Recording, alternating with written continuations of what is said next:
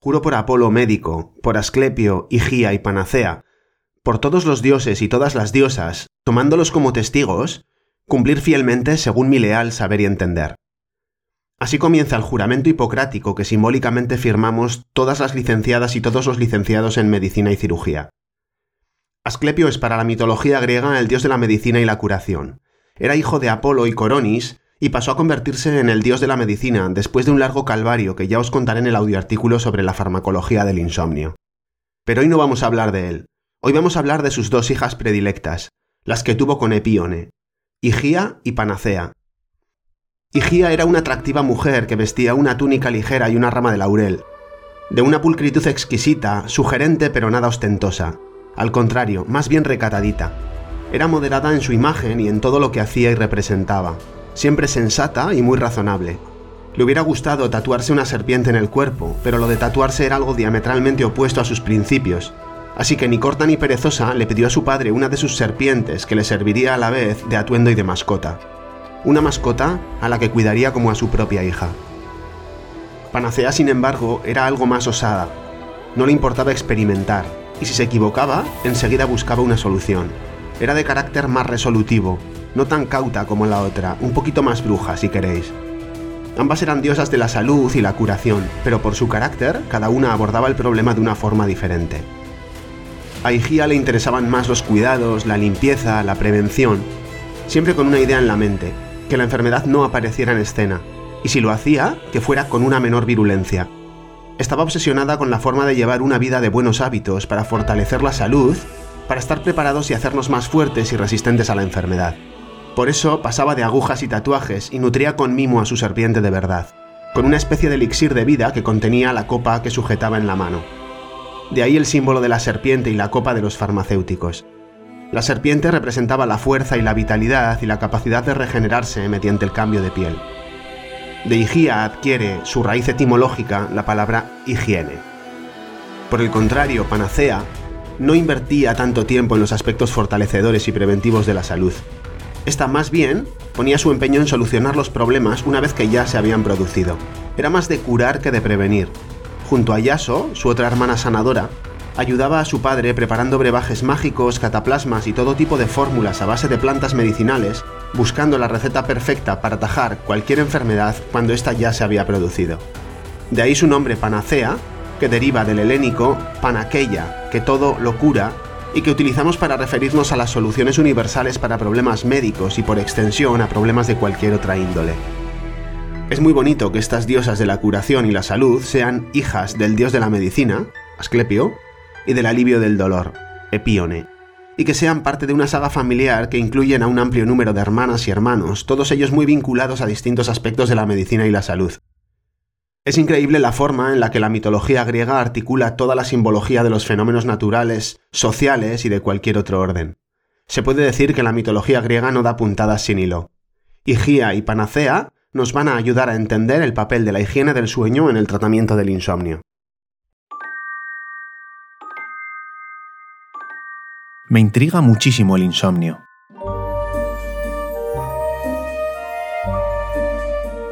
La sutileza con la que infiltra tus noches.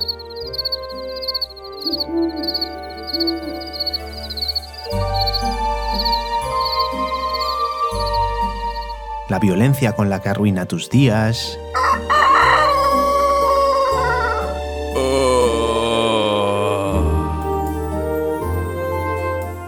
la tiranía con la que te somete y consigue que le temas. Pero sobre todo, la elegancia con la que la terapia cognitivo-conductual para el insomnio acaba con él.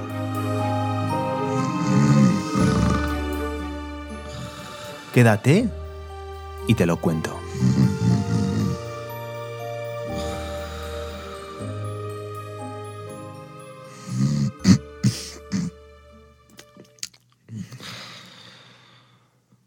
La higiene del sueño es una intervención psicoeducativa a base de una serie de recomendaciones o pautas de conducta que influyen favorablemente en la calidad y la cantidad del sueño que podemos producir. Estas recomendaciones están muy bien definidas y aparecen recogidas en múltiples documentos. bien en forma de documento escrito o de cualquier otro tipo, audioartículos, consultas médicas, de enfermería o psicología. Estas características las convierten en una intervención de muy fácil dispensación y por lo tanto en la herramienta terapéutica preferida para todas aquellas personas que se quejan de que no pueden dormir bien, sobre todo cuando se quiere evitar la medicación. La verdad es que me siento un poco ridículo enumerando el listado de consejos que componen las medidas de higiene del sueño, porque a estas alturas se parece más a la letra de una canción de moda que todo el mundo conoce y canturrea que a una lista de pautas que realmente le puedan ser útiles al paciente con insomnio. Pero acepto que en todo artículo sobre medidas de higiene del sueño hay que hacer aunque sea mención a cada una de ellas. Intentaré ser breve, porque donde realmente quiero hacer hincapié es en el verdadero papel de estas medidas en el tratamiento del insomnio, para qué sirven y para qué no. Vamos allá. Voy a intentar ser exhaustivo pero conciso. El horario de acostarse y levantarse debe ser el mismo todos los días, incluidos los fines de semana y vacaciones. ¿Por qué? Pues porque el reloj circadiano agradece esta regularidad y le va a ser más sencillo poner en marcha el sueño si se respetan los mismos horarios todos los días. Esta es la medida más importante según Matthew Walker. Sobre esto, es importante garantizarse el tiempo suficiente de cama para dormir las horas necesarias, pero no más, de hecho, reducir el tiempo de estar en la cama ayuda a consolidar el sueño y por el contrario, permanecer durante mucho tiempo acostado puede fragmentarlo y hacerlo más superficial e inducir al insomnio. Evita hacer en la cama todo lo que no sea dormir o mantener relaciones sexuales. Si no puedes dormirte, no lo intentes. No permanezcas despierto más de 20-25 minutos. Y como no estás autorizado a mirar el reloj, cuando veas que te empiezas a preocupar, irritar o intuyes que te estás desvelando, es decir, cuando notas que la inercia del sueño desaparece, quedarse en la cama es contraproducente.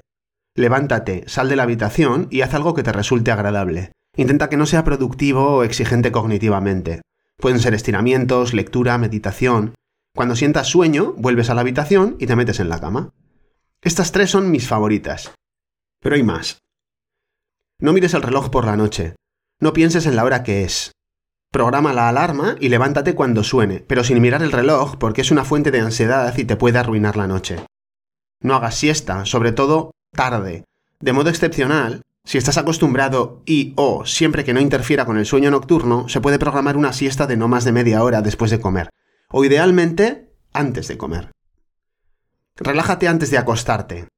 Para esto se puede elaborar un ritual con luces cálidas, actividades relajantes como lectura, un baño de agua caliente. No te metas en la cama enchufado, leyendo los correos, los mensajes o las notificaciones del móvil. Resérvate un rato para dejar que tu cerebro y tu cuerpo vayan aterrizando. Exponte a la luz natural, sobre todo por la mañana. Y si no tienes opción de exponerte a la luz natural, la luz artificial blanca y potente puede ayudar.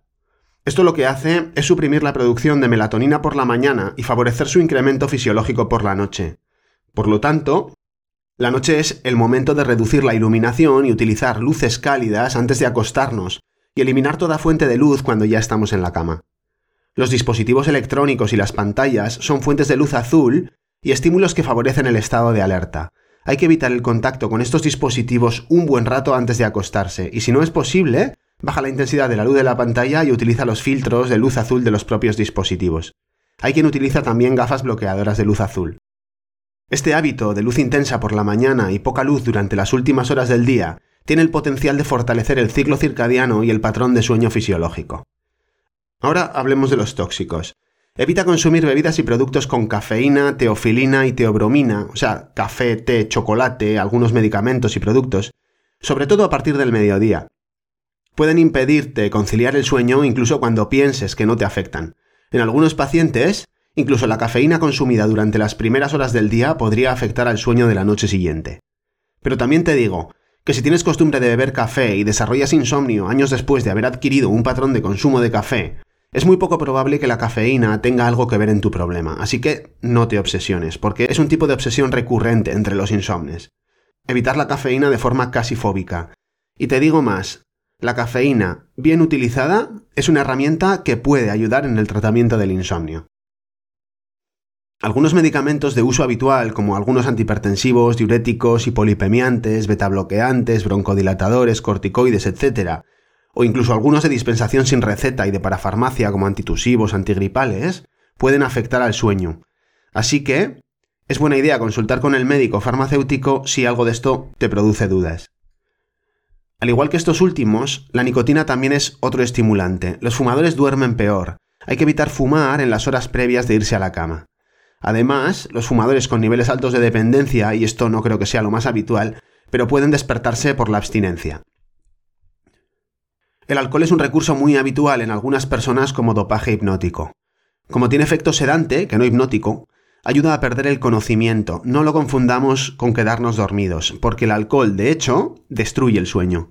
Altera la arquitectura del sueño, produciendo un sueño más superficial y fragmentado y suprime el sueño REM.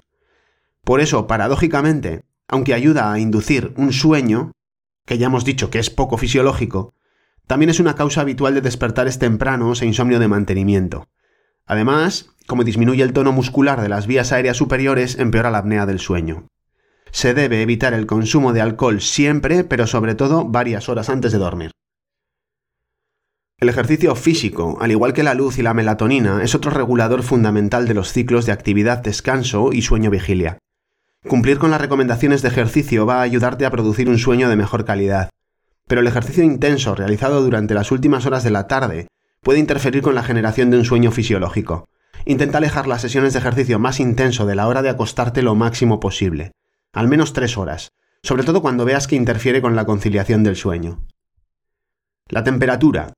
Durante el sueño, la temperatura central y cerebral disminuyen aproximadamente un grado. Del mismo modo, reducir la temperatura corporal ayuda en la consolidación y mantenimiento del sueño. Por eso, entre las medidas de higiene del sueño, se insiste en que el dormitorio debe estar fresco, no frío, ¿vale? Pero tampoco caliente. Busca el confort abrigándote con ropa de cama. Para la mayoría de las personas, la temperatura óptima en la habitación ronda los 16-19 grados, pero puede variar en función de las personas y misteriosamente mucho dentro de la pareja. Así que suerte con la negociación. A modo de truquillo, la ducha caliente y los artificios para calentar las manos y pies activan el proceso de refrigeración natural del cuerpo y pueden ayudarte con la conciliación del sueño. Por supuesto hay que estar cómodos en la cama, utilizar ropa cómoda para dormir, colchón cómodo, las mantas y sábanas necesarias, esto es muy de perogrullo, pero las personas de más edad y las personas con enfermedad por reflujo, por ejemplo, pueden encontrarse más cómodas con una cama semirecumbente o articulada que les ayude a mantener la mitad superior del cuerpo un poquito elevada. Tanto el hambre como las cenas copiosas pueden alterar el sueño. Intenta acostarte al menos 90 minutos después de cenar, si puedes, y si no, una ingesta frugal antes de acostarte también puede valer. Es poco probable que esto altere tu sueño. Intenta también no beber demasiado, comer mucha fruta, purés, caldos por la noche si te levantas muchas veces a mear. Y por último, aparca las preocupaciones. Anticipa las preocupaciones que te puedan asaltar en la cama. Escríbelas en una hoja. Identifica las que tienen solución. Si tiene solución, anota la solución. Identifica y planifica las tareas del próximo día. Para las preocupaciones que no tienen solución, existen técnicas cognitivas que ayudan a relativizar y afrontar estas preocupaciones. De todas formas, si este es un componente importante de tu insomnio tras aplicar los tratamientos conductuales, deberías considerar seriamente consultar con un terapeuta experto en este tipo de problemas. Lo vamos a dejar aquí porque se puede hablar hasta el infinito sobre medidas de higiene del sueño, pero teniendo en cuenta su utilidad en el tratamiento del insomnio, os diría que ya me he extendido demasiado. De las medidas de higiene del sueño hay que saber dos cosas. Una, que son una de las herramientas de la terapia cognitivo-conductual para el insomnio, y dos, que en el tratamiento del insomnio no funcionan cuando se utilizan como herramienta aislada. Las medidas de higiene del sueño no son eficaces fuera del contexto de la terapia cognitivo-conductual del insomnio, porque no son un tratamiento para el insomnio. Son la base sobre la que se construye un sueño de calidad en una persona sin insomnio, pero no sirven para revertir el insomnio. El reciente documento de revisión y posicionamiento de la Academia Americana de Medicina del Sueño considera que los potenciales beneficios de la higiene del sueño son mínimos o incluso no mayores que las condiciones control que se utilizaron en los ensayos clínicos para evaluar su eficacia. Y cuando la higiene del sueño se utilizaba como grupo control, siempre era menos efectiva que el tratamiento activo contra el que se comparaban. Como dice Matthew Walker, la higiene del sueño, para el ser durmiente, es como un programa de entrenamiento muy sofisticado para un deportista. Solo cuidando el régimen de ejercicio de la manera más exquisita, podrá éste desarrollar su máximo potencial como atleta. Lo mismo con el sueño. Solo cuidando las recomendaciones de la higiene del sueño podremos desarrollar un sueño de la mejor calidad. Pero el mejor programa de entrenamiento es inútil en un deportista que tiene un hueso roto, de la misma manera que las medidas de higiene del sueño son inútiles en un paciente que tiene el sueño roto. Por supuesto que una comilona a la noche puede provocarte un sueño más ligero. También es probable que un atracón de móvil antes de meterte en la cama retrase algunos minutos tu hora de dormirte. Desde luego que pasar calor en la cama no ayuda a dormir en condiciones o que el ruido te puede despertar o impedir que concilies el sueño. Pero esos no son los motivos por los que no puedes dormir cuando tienes insomnio crónico. Los motivos por los que no puedes dormir solo empeoran si insistes en solucionar el problema con las medidas de higiene del sueño. Yo aquí me atrevo a puntualizar o añadir al símil de Matthew Walker que el mejor programa de entrenamiento es de hecho perjudicial si se desarrolla con un hueso roto. Es evidente que la lesión solo empeoraría bajo tal sobrecarga. Con la higiene del sueño pasa lo mismo. Podría perfectamente deteriorar aún más el sueño del sujeto insomne, fomentando algunos de los mecanismos que dan lugar a su problema. Por eso, aunque paradójicamente sea la herramienta de la terapia cognitivo-conductual para el insomnio más prescrita de todas, y la que los médicos, sanitarios y profesionales relacionados con la salud mejor conocen y más aplican, según el grupo de expertos de la Academia Americana de Medicina del Sueño, literalmente. La higiene del sueño no se recomienda como medida aislada de tratamiento para pacientes con trastornos por insomnio crónico, pero sí debería de ser parte de una terapia cognitivo-conductual para el insomnio multicomponente aunque solo sea porque aglutina un buen puñado de medidas de sentido común, y porque, como ya hemos dicho, son de hecho las medidas sobre las que se construye un sueño de calidad. El hecho de tratar cada una de estas recomendaciones de forma específica, personalizándolas de acuerdo con el paciente, mejora la calidad de las recomendaciones y la alianza terapéutica entre el terapeuta y el paciente. Pero no es suficiente. Como hemos dicho, cuando se utilizan con este fin, pueden tener un efecto contraproducente y empeoran el insomnio.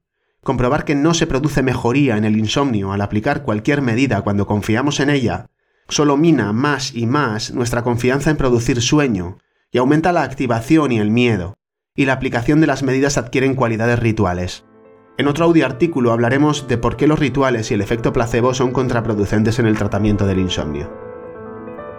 A modo de síntesis, se puede decir que IGIA es una figura muy importante cuando se trata de prevenir el insomnio y mejorar la calidad del sueño, pero que no es la panacea, ni siquiera el tratamiento en lo que se refiere al insomnio.